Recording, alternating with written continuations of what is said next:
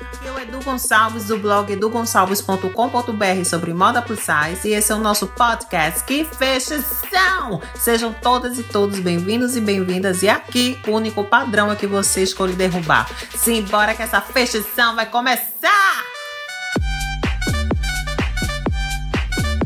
My name is Realize, but I keep a looking, keep a looking for world I live. Ui! E aí, fechação! Como você tá, bebê? Sejam todos e todas muito bem-vindos e bem-vindas a essa lacração, fechação, tudo de bom. Aqui é o Edu Gonçalves e este é o nosso segundo episódio desse podcast que é muita fechação. o que, que você tá fazendo de bom? Como é que você tá, bebê? Prontos e prontas para saberem o nosso assunto de hoje? Olha que vai ser babado, viu? Se liga só! O movimento LGBTQIA+, na sociedade atual. Olha só que lacração, fechação, efervescência, meu amor. E aí, me conta, o que que vocês sabem sobre o movimento LGBTQIA+. Será que a estrutura social atual é a favor do movimento? Quem faz parte? De onde surgiu? O que pretende? Vamos conversar com três convidados maravilhosos que conhecem muito do assunto. Simbora que essa lacração vai começar agora! E aí, fechação! Tão bom estar aqui com vocês. Ih, como estão? Tudo na minha vida. Paz, graças a Deus. Olha, minha gente, muito obrigado por ter aceito esse convite. Eu estou muito feliz mesmo, de coração. É um tema massa, que eu acho que a gente vai ter muito o que falar hoje. Essa entrevista vai ser muita fechação, bebê. Tudo bom, Pedro? Tudo Pedro. bem, tudo caminhando, tudo fluindo, como dizia Heráclito, né? Tudo flui.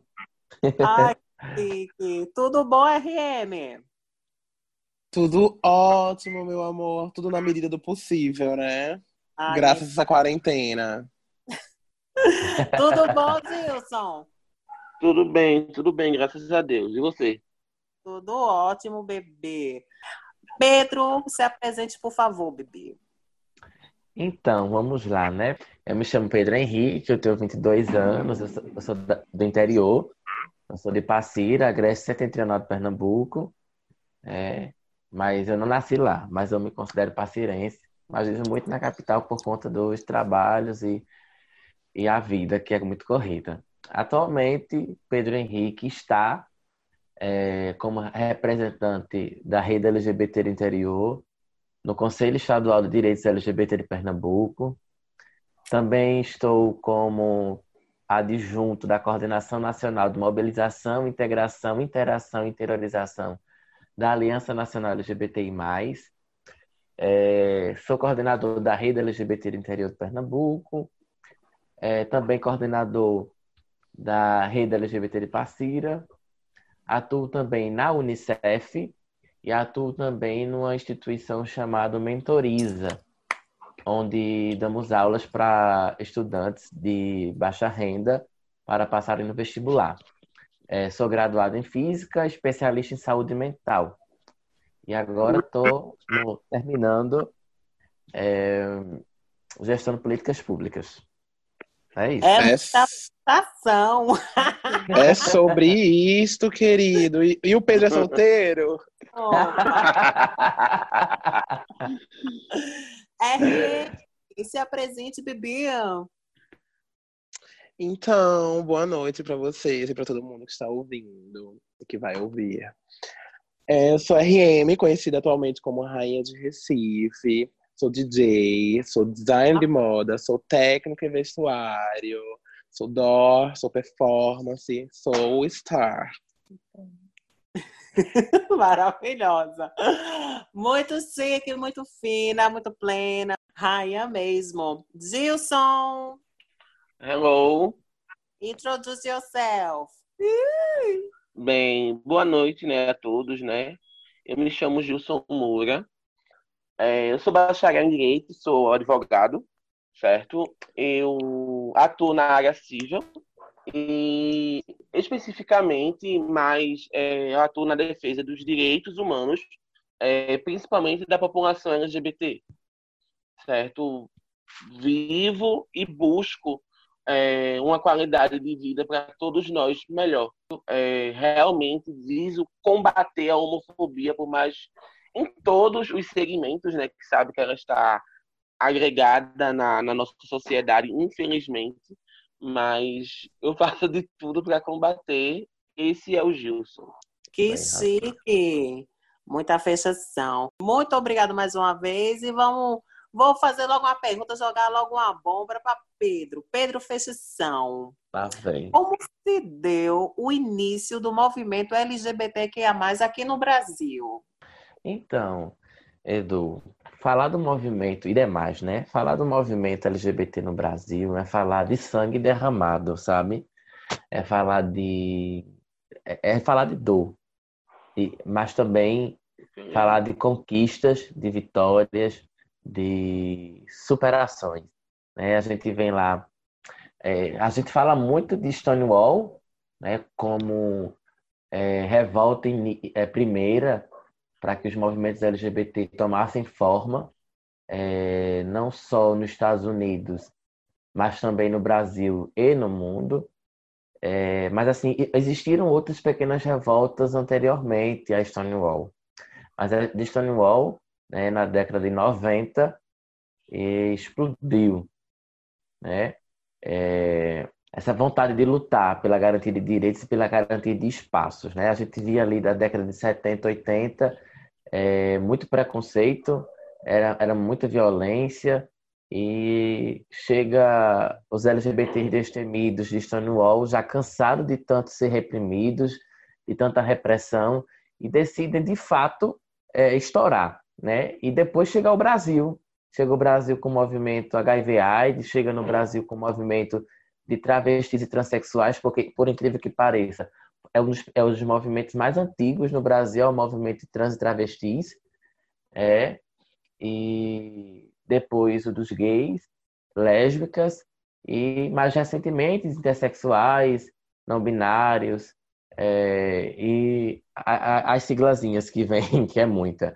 É, mas assim, essa história, é, ao longo do, dos anos e dos dias, é, é como se fosse uma hidra o sistema tenta torar, decapitar uma cabeça, falar na linguagem bem nordestina mesmo, eles tentam torar uma cabeça nossa e nascem duas. Eles tentam matar um LGBT, tentam calar a voz de um LGBT e nascem dois, mais destemidos e, ainda mais revoltados com esse sistema. Esse sistema que é necropolítico, que é xenofóbico, que é racista, que é LGBTfóbico, sabe? Que mata, que é feminicida, então, o movimento LGBT, imagine, está resistindo a tudo isso, é, sem calar, sem que o sistema cala a boca, porque quando o, o sistema grita lá, é para calar. A gente dá três gritos daqui de baixo, que a gente é base, a gente sustenta essa sociedade, tá? É o nosso dinheiro que circula, é, é o nosso consumismo, e a gente merece respeito não só por conta disso, mas por, por seres humanos que somos. Então, falar do movimento é falar de trajetória, dessa trajetória de, de, de dor, de dores e delícias de sermos quem somos. Azul, porque na verdade a gente vive uh, em uma base, como você bem falou, né, uma base social que era meio desmembrada, né? Não, é, cada um é como dizem, cada um vai por si. Então, os movimentos vêm para agregar justamente valores junto à sociedade para que todo mundo tenha uma, uma, uma, uma, maneira passiva né, de convivência, de respeito. Mas, às vezes, esse respeito, essa convivência, não deveria ser imposta, deveria já ser, existir. Né? Então, vem, chega é... esses movimentos com o intuito de nivelar, com o intuito de dizer estamos aqui e precisamos do seu respeito. Precisamos e temos que ter, né? É, tem muita gente que diz, ah, mas vocês lutam pela superioridade. Não, a gente não luta pela superioridade. A gente impor é, o direito é porque o direito é violado. Eu participei da construção de um plano de saúde municipal e a pessoa que estava assim cotada para ser a secretária de saúde do determinado município fez assim: ah, mas para a saúde LGBT tem os princípios do SUS, que é, é um SUS equânime, igualitário, é não sei o que, não sei o que. Eu fiz sim, mas os princípios do SUS não é o suficiente para atender a população LGBT. Por isso que se deu essa criação de uma portaria que cria uma política nacional de saúde integral à população LGBT. Então ela vai ser implantada no município. Sabe? Perfeito. Então não é a gente impor, é a gente garantir por lei aquilo que já é nosso. É, e quando não é nosso, a gente vai lá tomar e dizer agora vai ser nosso. Pois é, e uma coisa assim, né, que já a gente, nós somos seres sociais, a gente já nasce, já é do nosso direito, já, já vem, se advém dos impostos que a gente paga. E mesmo assim a gente tem que correr atrás do que já é nosso por direito, né? Isso complicado. E me diz uma coisa, quais os fatores apoiadores do movimento LGBTQIA+, hoje em dia? Porque ele vai passando por modificações, vai passando por estruturações, vai passando por é, evoluções, né? Mas o que que sustenta? O que que apoia o movimento? Então, quem apoia o que a base da sustentação é a resistência, além de tudo, é resistência, é resistir. Você vai conversar com LGBT, é, os meninos estão, as meninas, as meninas que estão aqui vão confirmar isso. É, é, você vai conversar com LGBT e a primeira palavra que ele vai dizer para o outro é resiste, sabe? Eu até tenho uma frase que toda palestra que eu vou dar, eu digo no final, a gente existe, resiste e insiste em existir, sabe? É, esse é, é o pilar principal do movimento. Para além disso, a gente tem as organizações, né? é, as ONGs, nós temos os, o, o Fundo Brasil de Direitos Humanos, que é uma organização que tem dado respaldo para que os movimentos continuem atuando. E a gente também tem é, os governos, né? algumas leis garantidas, alguns equipamentos do governo, que na verdade o governo, o Estado, eu falo Estado, que deveria ser o maior garantidor de direito, é, hoje é o maior violador de direitos sabe? É, é, é, é, é diário, quase que diário, LGBT procurando advogado, procurando defensor público para processar o Estado, porque o Estado não, não deu a ele o acesso que deveria que dar, sabe? A gente vai para o interior e a gente precisa de interiorização da política. Mas por que não está acontecendo interiorização da política? Sabe? A gente pergunta o Estado e a, a fala é a mesma. Então, o que sustenta hoje o, o movimento LGBT é o próprio movimento. É uma coisa que eu acho incrível, é que o movimento se ressignificou e se antes LGBT era a base para LGBT, hoje é o dobro disso. Hoje um movimento se atrela ao outro, cria uma rede para sustentar, para que os movimentos não parem, não morram, não desistam, sabe? E é isso. Não é o, o Estado querendo ser bonzinho, sustentando, não. É a gente sustentando a gente mesmo.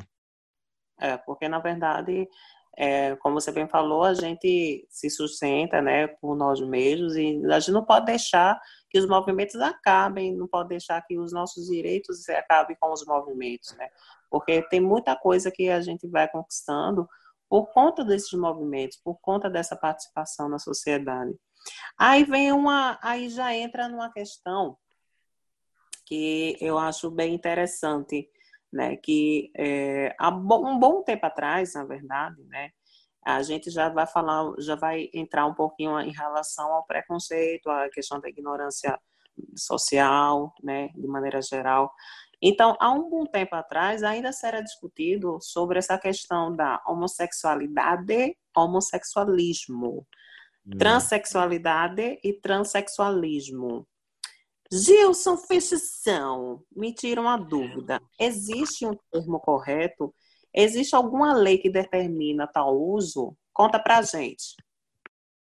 Bem, é, quando a gente fala de direito, né, quando eu digo direito, a gente está falando da ciência do direito, certo? É, é, por mais que ela seja parte jurídica, ela, quando a gente ingressa na faculdade, a gente tem o um conhecimento que o direito também tem uma, uma, uma grande base social. Ou seja, para que o direito evolua, antes a sociedade ela tem que evoluir, certo? É, o direito, as normas, elas acompanham a sociedade, tá certo? Então, o direito que tinha antigamente não é o mesmo de, é, é, é o, novo, o mesmo direito que temos hoje. No entanto, ele evolui.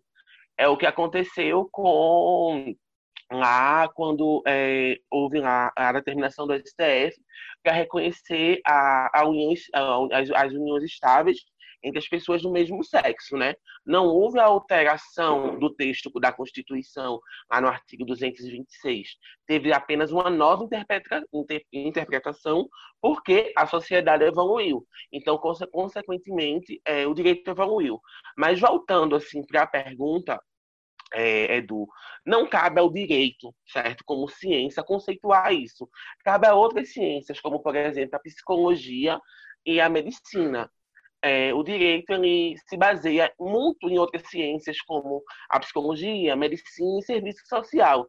É, durante é, a gente, quando estuda, a gente percebe que o direito necessita muito dessas ciências, certo? Mas respondendo à pergunta em si, é, não, não há, não há nenhuma legislação que determine isso, certo? E antes, é, tratando mesmo do termo homossexualismo e homossexualidade, é, quando a gente fala de homossexualismo, o, o sufixo ismo é, para é, as questões de, de, medicina, vamos dizer assim, é ismo que, é, considera-se como distúrbio, certo? Então, como a homossexualidade foi retirado lá do rol da OMS, ou seja, da Organização Mundial de Saúde, como distúrbio, esse termo homossexualismo e o mesmo se emprega para trans, trans, transexualismo, não é mais aplicado, certo? A gente fala realmente de homossexualidade e isso não é o direito que detém, é realmente a gente estuda, verifica, mas não cabe ao direito isso não, Edu, respondendo tua pergunta, tá? E o termo, o termo ismo tá errado. Você ouvir qualquer coleguinha, por mais que seja do meio lá, falar isso, tá errado, tá? Massa. Aí a gente vai no começo da nossa, da nossa entrevista com o Pedro. Ô Pedro, essa, essa questão né, de, da, da do ismo para o dade, é, homossexualidade, homossexualismo, transexualidade, transexualismo. Essa questão foi modificada com o tempo através dos movimentos, né, da repressão social, das represárias, desde esse movimento do Stonewall até hoje, né? É, então, é, essa questão do homossexualismo e transexualismo, que são termos é, usados para patologias, né, para doenças, Exatamente. É, ela havia sendo combatida não só pelo movimento, mas também com profissionais da área de saúde que reconheciam que aquilo ali não era uma patologia, sabe? Que deveria haver uma despatologização de, desses termos, né, para os termos corretos. Então, é, nós tínhamos o CID-11, né, que era o da transexualidade, que é o mais recente, foi de 2018. É, a resolução do Conselho Federal de Psicologia, né, número 1 de 2018, que orienta a atuação dos psicólogos e psicólogas do Brasil para que a transvestilidade e transexualidade não sejam consideradas patologia, que foi logo após a retirada é, da Organização Mundial da Saúde do transexualismo como patologia. Porém, a transexualidade ela não saiu do Código Internacional de Doenças. Ela continua no CID, mas ela continua no CID como incongruência de gênero. Ou seja, é, antes era o termo era, era transtorno de gênero, né, que era relacionado a um transtorno mental. Ou seja, como eu não tenho uma saúde mental, então eu tenho um transtorno de gênero e não sei o que eu quero ser. Era mais ou menos isso, nessa linguagem vulgar. Mas, assim, Exatamente. Assim, é, houve uma retirada do transtorno, né? Tirou a patologia, deixou de, trans, de ser transexualismo e passou. E agora o termo correto, que sempre foi correto, é transexualidade, mas continua-se no Código Internacional de Doenças é, como incongruência de gênero. É como se o seguinte: é, a pessoa que está passando, que é trans, que é travesti ou transexual, ela precisa de é, o dobro de atenção do outro. Porque o processo transexualizador, ele é, é, é doloroso às vezes, sabe? Isso fa falando psicologicamente. É, tem muitas pessoas que são expulsas de casa quando assumem a transexualidade para os pais. E a transexualidade é uma construção. Primeiro se reconhece a gayzinha, afeminada, a fruflu, toda pintosa. É, e depois ele vai ela vai entendendo que não é aquilo que ela quer e vai colocando o sutiã da mãe. A mãe pega em casa, sabe? E ela fica toda assustada. A mãe deixa passar a primeira. Mas quando assume né, para a família o processo de transexualização, é ela a primeira a ser colocada para fora, tá? Porque é, muitas vezes existe aquela fala ó, ridícula, LGBTfóbica, transfóbica, que diz que aceita o filho de qualquer outra forma, menos trans, né? Aí por isso que ainda continua no CID como um grupo de pessoas que precisam de uma atenção redobrada, né? É, a atuação psicológica é maior em cima, existe o diálogo para conversa. Por isso que hoje existe, é, tem muita gente, ah, é muito dificultoso o processo de transexualização, mas é dificultoso por quê? Porque são pessoas que a gente precisa ter empatia e precisa de um cuidado maior, sabe? É, esse acompanhamento psicológico, acompanhamento terapêutico, acompanhamento familiar, é, no processo de hormonoterapia, para quem nunca se relacionou com uma pessoa trans ou quem nunca conviveu com uma pessoa trans, é, eu já me relacionei com, com mulheres trans e existem é, a busca pela passabilidade. E essa Isso. busca pela passabilidade muitas vezes adoece, porque hoje a sociedade ela é hetero normativa. Você pode Isso. ser gay, mas você tem que ter a barbinha, você tem que falar grosso, você tem que ter o abdômen dividido, tá? Porque Isso. se você não for assim, desse padrão, você é excluído. A bichinha pintosa, poc-poc, tá fora de cogitação, sabe? E a mulher trans, a mulher trans ela tem que ser passável. Ela, ela não tem que ter o gogó, o rosto dela, quanto mais fina, melhor, o nariz afilado, a fala mais fina. Então, essa busca pela passabilidade gera uma disforia, que é um tipo de ansiedade que muitas vezes faz com que a pessoa, seja ela homem trans ou mulher trans, vá cometer o suicídio. Porque a sociedade, ela adoece qualquer tipo de pessoa sabe? Então, por isso que, é, voltando para essa questão do transexualismo e transexualidade, o termo correto é transexualidade, mas continua no CID como um grupo de pessoas que precisam de atenção redobrada. E o termo correto também é homossexualidade e não homossexualismo. Lembrando que homossexualismo era utilizado antigamente para descrever pessoas, tanto homens ou mulheres que se relacionavam entre si. Hoje, homossexualidade é homem para com homem, é, lesbianidade é, é, são mulheres para mulheres e transexualidade são as pessoas que passam pelo processo de transição. Aí. Então a gente sempre tem esse cuidado para não estar, tá, ah, passa um casal de lésbicas, ah, passa um casal ali de gay. Muitas, muitas casais de lésbicas não aceitam essa referência e de fato não é para aceitar, que é um casal de lésbica. É, mas assim, e, e, reafirmando a fala do Gilson, não existe nenhuma lei é, jurídica é, que garanta isso. Existem uma, uma, resoluções dos conselhos de psicologia. É isso. Perfeito. falo demais. Aí já, não, perfeito. Mas já é, pegando o gancho da, dessa sua fala, aí a gente já vai agora para a RM. Maravilhosa. RM, você como mulher trans, amor? O que, que você destaca na sociedade que te inibe?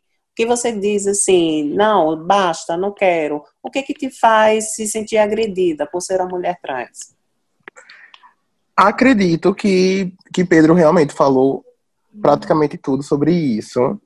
E essa questão de, da passabilidade, entendeu? A sociedade, ela exige real que você seja uma pessoa é, padrão, que você se encaixa ali naquele, naquele estilo de pessoa, é, principalmente nas questões profissionais, etc e tal, que é onde eu acredito que a gente também sofra bastante. A gente sofre em, re, em relação a tudo. Começa em casa, em questão de aceitação, é, como se não bastasse a aceitação pessoal, o processo que é aquela aceitação pessoal, a gente tem que ter aquela aceitação familiar, depois a gente tem que ser aceita pela, pela sociedade de alguma forma. E a gente tem que buscar uma maneira de viver, de sobreviver é, no meio disso tudo, no meio dessa, dessa confusão que é. E aí realmente acontece de muitas irmãs, minhas irmãs, é, sofrerem muito, é, terem é, o suicídio como, como uma alternativa, que é muito triste chegar a esse ponto, entendeu? É muito triste. E eu acho que eu fico muito indignada realmente é com isso mesmo, é com essa essa ignorância, porque para mim isso é uma ignorância, essa ignorância, essa falta de empatia, essa falta de respeito com o próximo, em deixá-lo ser quem ele é, quem ele nasceu para ser, e não receber oportunidades porque a minha estética é, vai, ao, vai ao oposto do que deveria ser para aquela pessoa, para aquela empresa, naquele ambiente, entendeu? Então, tipo, eu fico muito indignada com, com, com, com essa relação. As pessoas estão tentando ingressar, é, incluir pessoas trans em, em algumas áreas agora, porque a gente realmente está gritando e a gente grita há muito tempo e sem parar e sem cansar. E é como o Pedro falou, é, matando uma, nasce duas, com mais voz, com mais força de vontade. Então, existem algumas empresas agora, né, lojas de roupa varejo, que estão com essa iniciativa de inclusão e que é lindo e que a gente vai lá e compartilha, ó, que coisa linda. Mas tem cheio, vem cheio de porém. Se tu entrar em uma loja dessa, você não vai encontrar uma mulher trans que que não seja tão passável.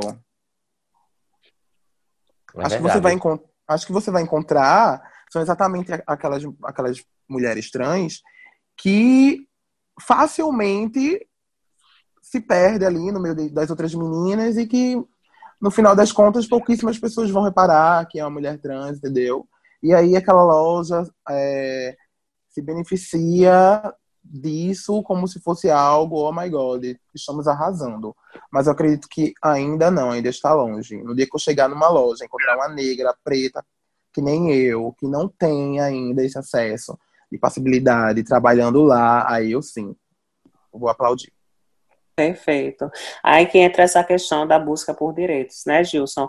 Como é que eu, né, como é que é, a, a RM, como é que o Pedro, como é que nós, movimento LGBTQIA+, possamos é, ir atrás dos nossos direitos, né? É, a gente já começa por essa questão uh, do preconceito, né, que faz parte dessa sociedade. Então, assim, é, o que, que a gente pode fazer para inibir esse preconceito? O, que, que se deve fazer né, no, dentro do direito, dentro da, da ciência né, do direito, que uh, para nos protegermos? Como é que a gente vai em busca dos nossos direitos? Bem, Edu, eu acho que a priori, primeiro a gente tem que conhecer todos os nossos direitos, tá certo? A gente conhecendo todos os nossos direitos, a partir daí a gente vai realmente poder ali, é, buscar uma real efetividade, certo? Existem algumas normas, hoje, infelizmente, no nosso ordenamento jurídico, que elas não têm uma efetividade, certo? Eu acredito que o Pedro ele pode falar bem mais é, sobre isso do que eu. No entanto, há uma dificuldade hoje, certo? É, de ser aplicado é, as questões, a homofobia. Realmente, quando a gente vai é, o, o, o, a, a, a, população LGBT, quando ela sofre violência, ela quer registrar o boletim é, é, de ocorrência na delegacia, é, tem uma certa dificuldade, uma certa resistência do profissional, tá certo? É, do profissional, quando eu falo do profissional, realmente, do, do policial lá civil, de realizar é, o BO enquadrando neste crime, certo? É, ele tem essa resistência. Então, a partir daí, você, como disse, você tem que conhecer os seus direitos, argumentar. Se você vê que não, não vai surtir efeito, por exemplo, certo? Você, existem outros meios. É, eu digo todo dia, costumo falar para as minhas amigas que a, a luta por reconhecimento do, dos direitos né, da população LGBT é uma luta de direitos humanos, certo? Então, a partir daí, a gente tem o Disque 100, certo? Muito importante, Edu. 100 é, não apenas para a população LGBT, mas para qualquer tipo de violação a direitos humanos. A gente pode estar tá buscando, tá bom? Entrando em contato através desse número que a gente vai ob é, obter ajuda. Além de tudo, é, existem é, ONGs, certo? De, é, voltadas realmente para apoio a essa população. Inclusive, é, uma, uma coisa que a grande parte da população não sabe, o MP, no caso, o Ministério Público, a, a função do Ministério Público é a função do custos legis, certo? Ou seja, ele é o fiscal da lei. Então, ele está ali para fiscalizar e trazer uma real efetividade. Então, se você vê que você não que não está surtindo efeito, ah, não, um exemplo, é o que eu dei no início, ah, não, quero resistir ao BO como é, sofri, sofri uma violência homofóbica e tá uma resistência, você pode procurar o Ministério Público, certo? E você vai ter esse auxílio.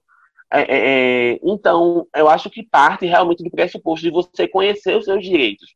Para você exigir alguma coisa, realmente tem que estar tá bem nítido isso entendeu? É, inclusive, você pode procurar defensora pública, pode procurar advogados, tá? Que eles vão poder estar tá lhe dando essa assistência. Mas, é, inclusive, eu queria até ouvir o Pedro sobre isso, é, se caso ele possa, lógico, se realmente há essa dificuldade, há essa resistência, porque, é, como foi o caso da Maria da Penha, para realmente trazer uma real efetividade aqui no Brasil, é, houve a necessidade de uma condenação internacional, porque houve ali, é, naquele caso em específico, uma alta violação aos direitos humanos, entendeu? É, então, para que houvesse é, uma efetividade na norma, para que o direito ele deixasse de ser simbólico, é, e quando digo simbólico, é realmente apenas ter um texto lá, tá bom? Não é ter a efetividade. É, houve a necessidade de uma condenação internacional. Edu. Então, a minha resposta justamente é essa. Eu reafirmo, a gente tem, tem que estar bem explícito os nossos direitos. A gente tem que saber para poder exigir. Perfeito. Esse problema todo em relação à busca do direito, a gente pode começar dentro de casa com falta do apoio familiar, em sentido de o preconceito começa dentro de casa às vezes, Sim, é, eu fiz um curso, é, achei bastante interessante. O, o, Pedro até comentou sobre isso já, que é a, a, a saúde da população LGBT.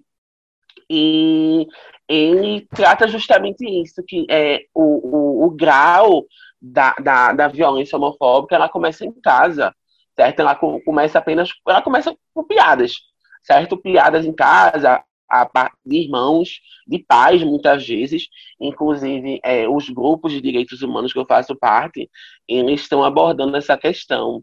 Meu pai é homofóbico, eu estou preso de quarentena com ele em casa. Isso é uma questão importante de se abordar, né? Como, como fica a saúde dessa, de, de, dessa população LGBT lá dentro, né? Mas, é, voltando, é, citando um autor, é, que é o Bocani, ele trata é, do, nessa questão, ele trata, ele trata da pedagogia, certo? Ele diz que com a violência, no caso, com a homofobia dentro de casa, é, acontece duas coisas. A pedagogia é, do insulto, que é justamente essas, essa, esses termos, que vai desde piadinhas, certo? Até a vontade de extermínio mesmo, o, ato de concretizar, de matar, certo? e depois ele trata é, da pedagogia do, do oprimido não, que é, é no caso da variedade Paulo Freire, mas não é da, da, da pedagogia do oprimido, é, realmente é do armário, que ele trata realmente da pedagogia do armário, que a partir dessas piadas, tá certo? Eu busco é, é ser algo que eu não sou, tá bom?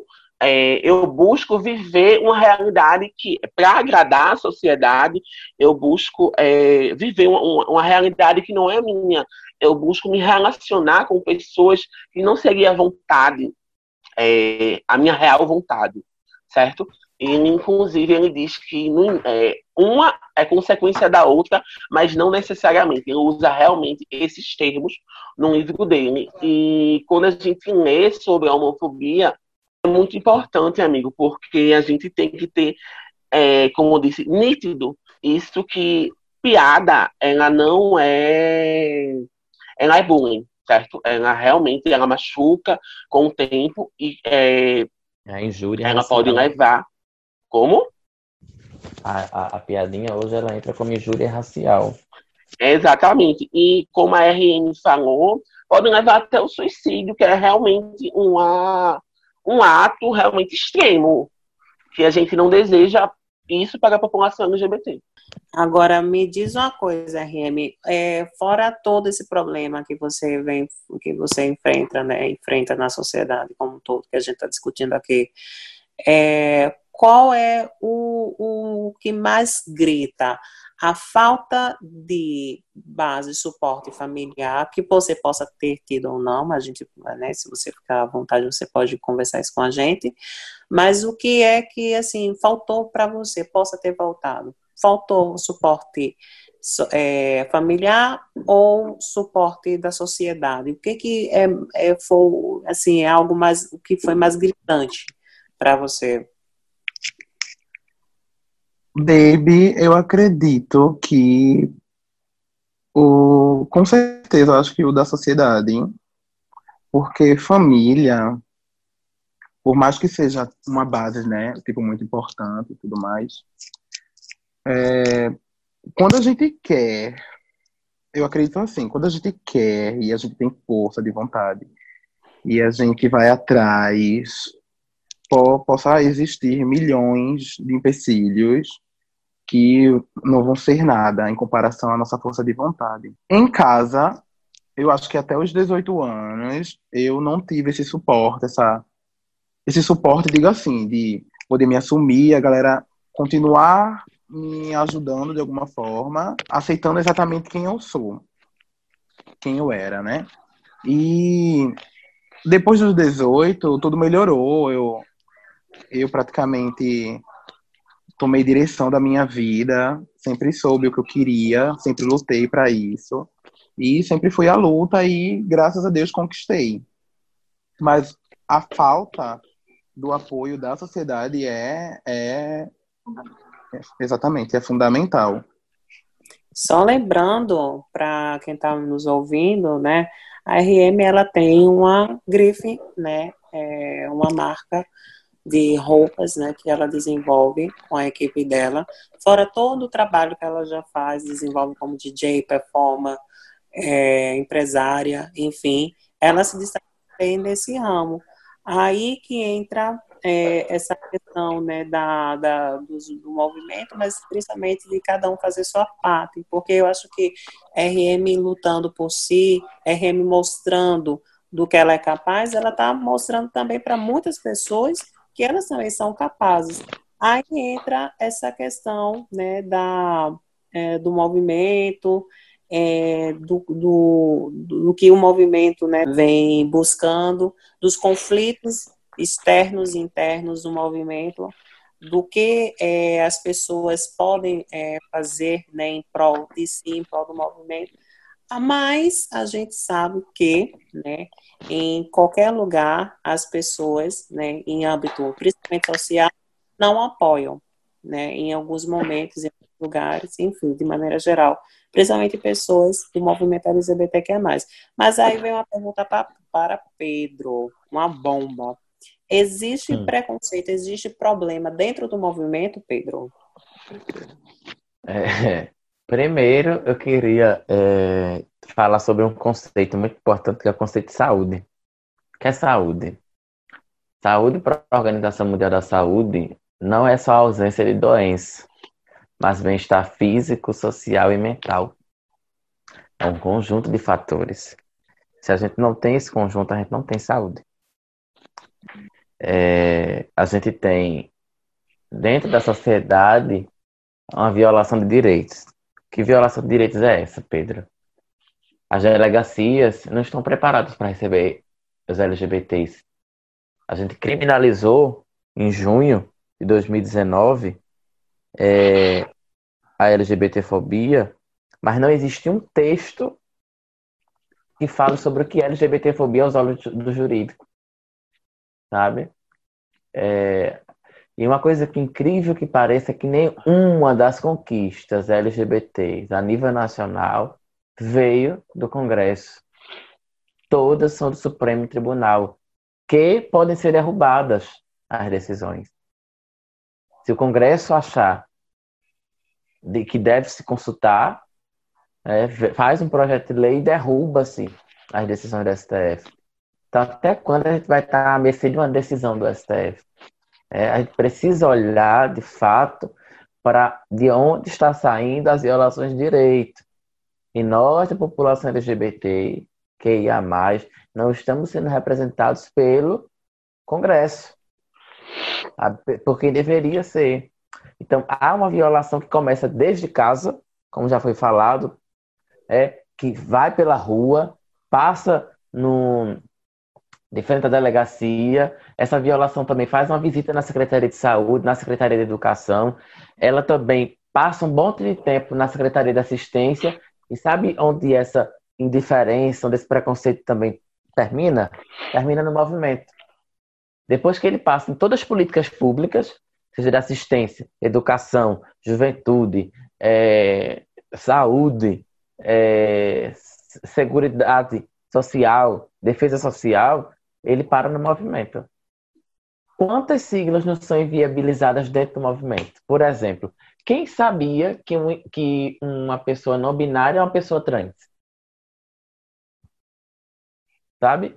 É, por quê? Porque ele não dá voz e fala a essas, é, a, a essas, a essas outras letrinhas da sopa.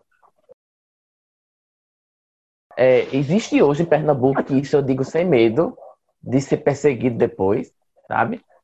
É, pessoas que se acham donos dos movimentos aqui no estado de Pernambuco e que sempre são as mesmas caras.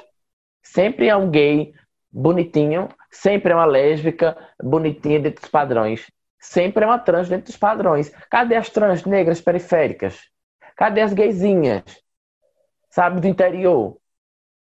Não é assim, infelizmente não é assim. E existe preconceito, um preconceito grande dentro do movimento.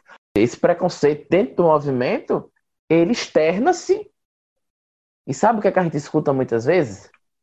Eu escutei isso hoje, por incrível que pareça. É...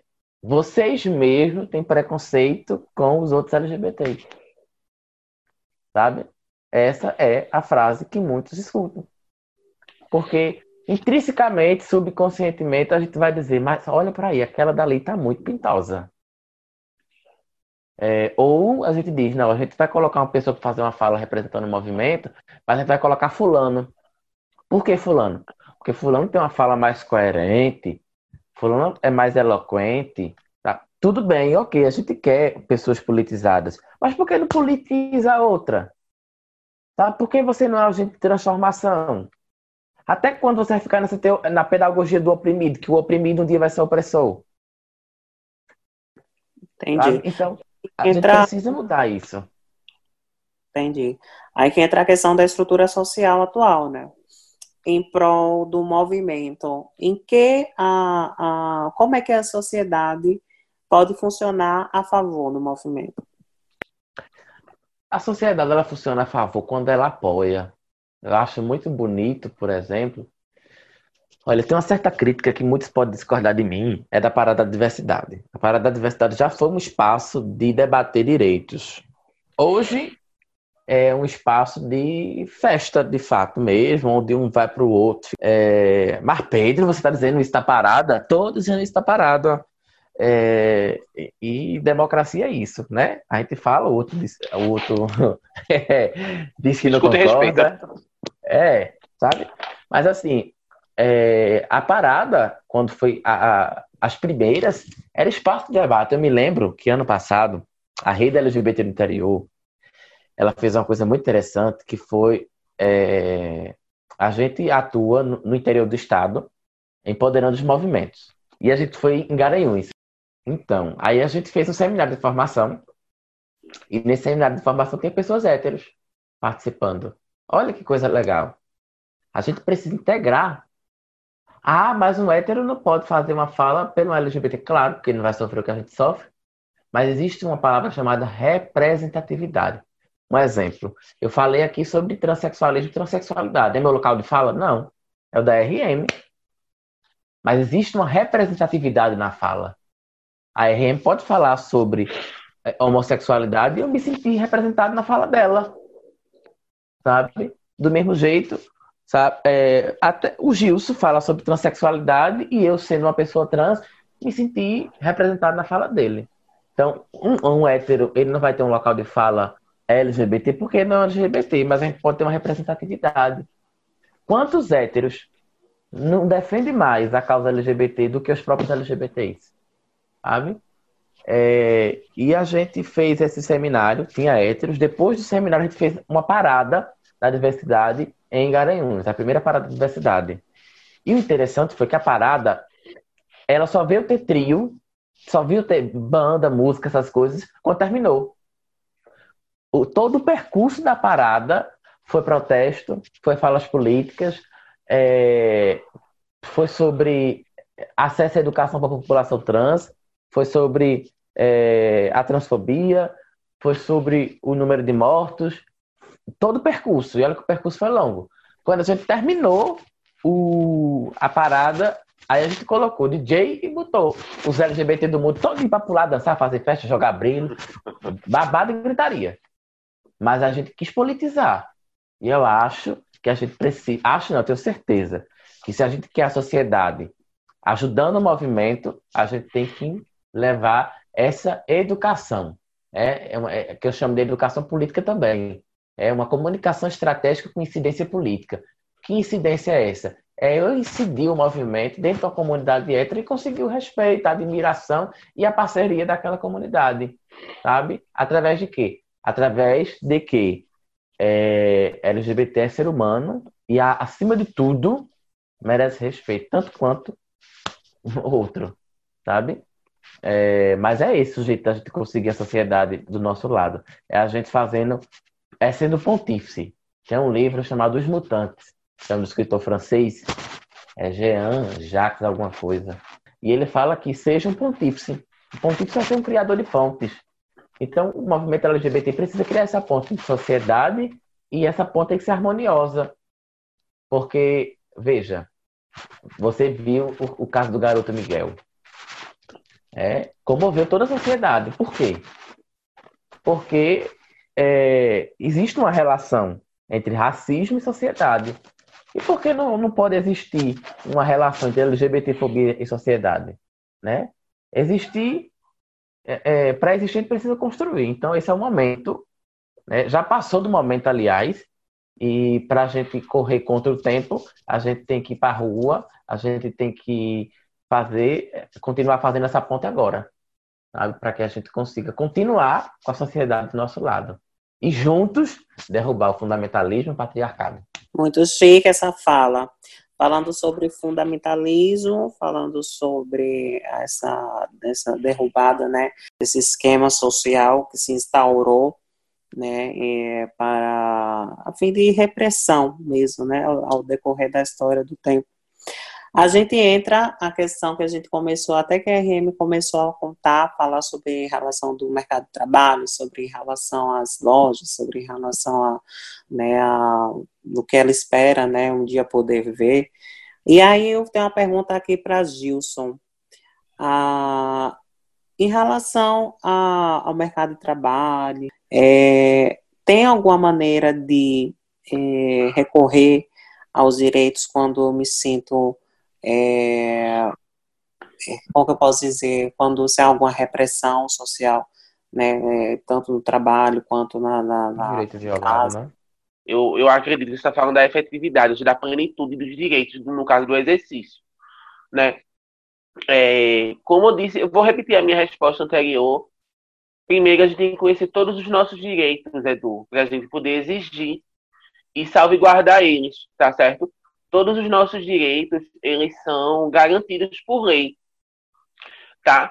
É, e porque a, houve essa necessidade é, do STF, né, do Supremo Tribunal Federal, reconhecer, é, é vou, vou, voltar mais para a parte do trabalho, mas é, deixa eu focar aqui um pouco, é, houve a necessidade do STF ele reconhecer a, a, a homofobia como crime, mas o, o, o artigo 121 ele já prevê lá a, a questão do, do, do crime, né, matar alguém, mas porque é um crime típico, ou seja, é, ou a, a, ao extermínio é, é, há uma motivação, né?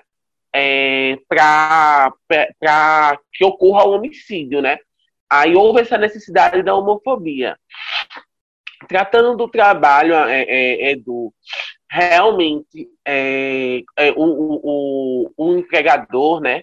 Ele tem essa, ele pode elaborar, é, ele pode exigir, infelizmente, né, os critérios dele para aquela, aquela vaga, por exemplo, desde que ele não viole, ele não traga, como é que eu posso dizer, de uma maneira mais didática, ele não possa é, menosprezar, tá certo, determinado sexo, por exemplo. Ah, não, para essa vaga eu quero uma pessoa desse jeito, desse jeito, desse jeito com essas características. E eu digo com características, eu não estou dizendo competências, tá certo? Características, essa parte não, mas infelizmente o empregador ele pode exigir isso sim, mas como a RN falou, é, cabe nós, é, o movimento LGBT, cada, cada um dos seus integrantes buscar né, a melhoria, certo? Para estar tá aí entrando no mercado de trabalho. Perfeito. Então, se eu conseguir alcançar aí a sua pergunta. Conseguiu.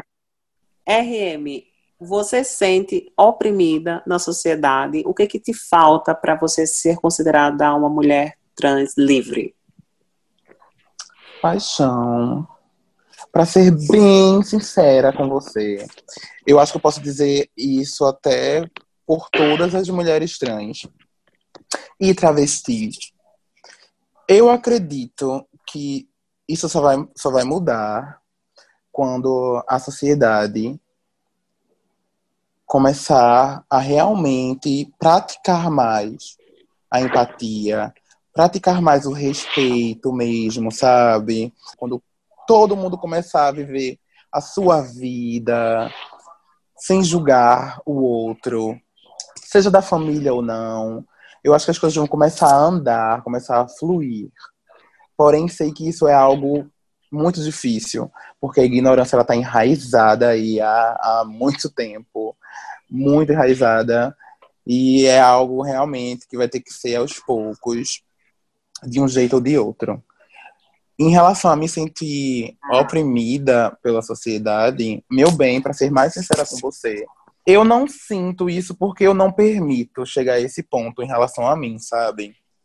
Eu sou muito dona de mim eu sou muito dona da minha verdade e eu vou lutar sempre pelos meus direitos.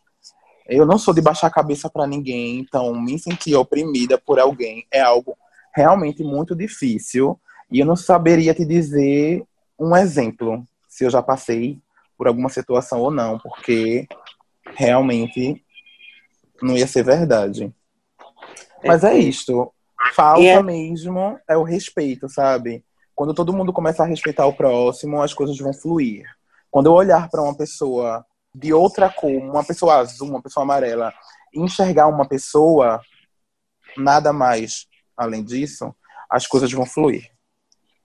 Essa fala é válida até para todos, né? Assim, do movimento em si, né? É, é mostrar que você veio, e mostrar que você precisa, você é igual a todo mundo e a gente precisa Isso. a gente precisa ter nosso espaço como todo mundo. Somos seres humanos e é isto.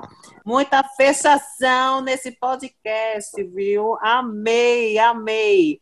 Pedro, me diz aí uma mensagem pra gente. Primeiro eu queria falar da, do meu, é, sabe, da minha alegria de poder conhecer RM, eu já quero conhecer sua marca.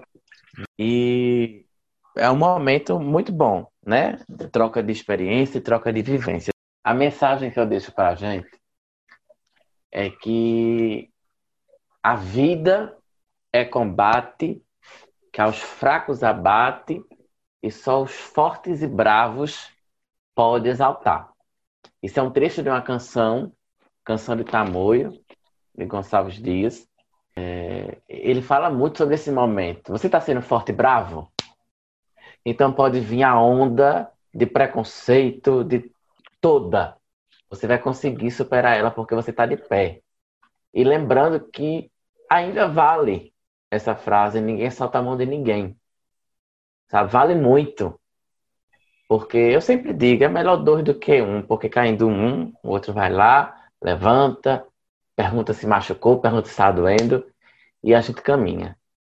É, de braços dados a gente chega mais longe, sabe? Porque quando um cansa, o outro carrega nos braços, sabe? Então essa é a mensagem, é a união. Porque união. unidade deixa a gente forte. Muita fechação. RM, bebê, então, meu bem, eu também gostaria muito de agradecer a você, antes de qualquer coisa, pelo convite. Você sabe que pode contar comigo para absolutamente tudo, tudo, tudo, tudo. É, foi um prazer participar de, desse podcast, conhecer Pedro, também quero muito conhecer você, conhecer Gilson, depois de trocar redes sociais. E é sobre isto. A mensagem que eu quero deixar aqui, eu acho que, aproveitando meu, meu poder de fala, eu vou deixar uma mensagem para minhas meninas, que é o seguinte: não desistam nunca de vocês. Não desistam nunca de vocês. Não deixem, não permitam que ninguém diga que vocês não possam, não podem ultrapassar tal limite. Dê e mostre, dando um passo enorme depois desse limite e mostre para todo mundo que você é capaz de realmente alcançar o inalcançável. Resistir, existir, resistir. E é isso. Obrigada, amor. Hein? Perfeito, eu que agradeço. Gilson! Oi, Edu.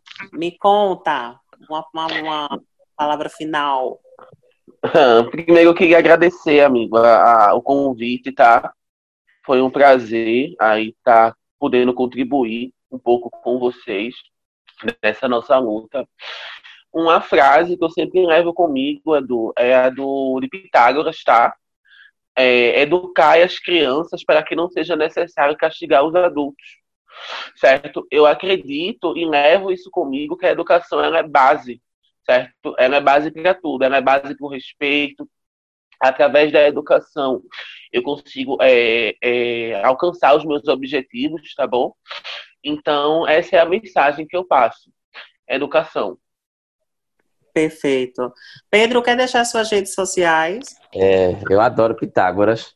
Né? Eu sou da área de, de, de exatas, né? Então, é, as minhas redes sociais eu vou deixar o Instagram, tá? é o arroba Pedro Pereira OFC. É, então, meu Instagram você vai ver sempre coisa de política, movimento, assuntos jurídicos, educação, juventude. Então, só seguir lá que você vai manter bem informado, inclusive muita coisa da área de saúde. Arroba Pedro Pereira OFC. É, e você e lá encontra meu, meu Facebook, encontra meu é, as outras redes sociais, tá? É só ir lá no Instagram. Fico demais. RM, suas redes, amor, hein? Ai, super! Então, também vou deixar o Instagram, que é arroba rainha de Recife. E aproveitando, também vou deixar o arroba da minha grife, que é o arroba RM Couture. E eu espero conhecer todo mundo lá. Seguir todo mundo também. Muita fechação. Gilson, suas redes são privadas, né? Isso. Vamos abrir essas Ai, redes. Vamos é, abrir. Menino, que, que, que, que é isso, Edu? Minha Nossa Senhora. Mas é lá, é Gilson Moura pronto a dever. Muito obrigado, gente. Até mais. Tchau, tchau. Tchau, tchau. E aí, fechação! Gostaste do assunto de hoje? Eu disse, bafom, bebê. Tô aqui que é todo arrepiado. Semana que vem tem muito mais. Muito obrigado por estar aqui com a gente. Não se esquece de me seguir lá no Instagram, eu sou Edu Gonçalves. E no Twitter, I am Edu Gonçalves. E dá uma passadinha depois no nosso blog, www.edugonçalves.com.br. E até, fechação!